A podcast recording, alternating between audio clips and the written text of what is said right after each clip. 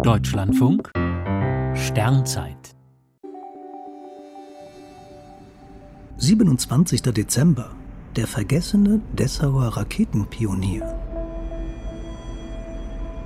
Für wenige Jahre war Dessau ein Zentrum der Raketentechnik.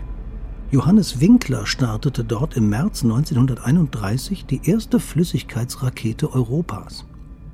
Er hatte erkannt, dass flüssige Treibstoffe leistungsstärker und leichter zu steuern sind als die bis dahin üblichen Pulver. Seine Rakete nutzte flüssiges Methan und flüssigen Sauerstoff, jeweils gekühlt auf weit unter minus 100 Grad Celsius. Das Geschoss erreichte eine Höhe von 60 Metern und landete rund 200 Meter vom Startpunkt entfernt.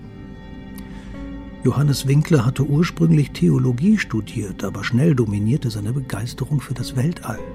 Gemeinsam mit Max Valier, Walter Hohmann, Rudolf Nebel und anderen gründete er 1927 in Breslau den Verein für Luftschifffahrt.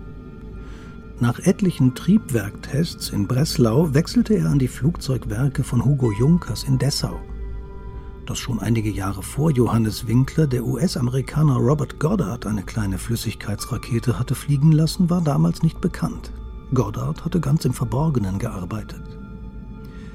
Die Raumfahrtblüte Dessaus währte nur kurz. Bald konzentrierten sich die Aktivitäten auf die Versuche am Raketenflugplatz in Berlin. Johannes Winkler wurde aus dem Raumfahrtverein herausgedrängt und spielte keine Rolle mehr. Heute vor 75 Jahren starb er in Braunschweig im Alter von nur 50 Jahren. Nach Robert Goddard heißt heute immerhin ein großes NASA-Zentrum. Johannes Winkler dagegen ist nahezu vergessen.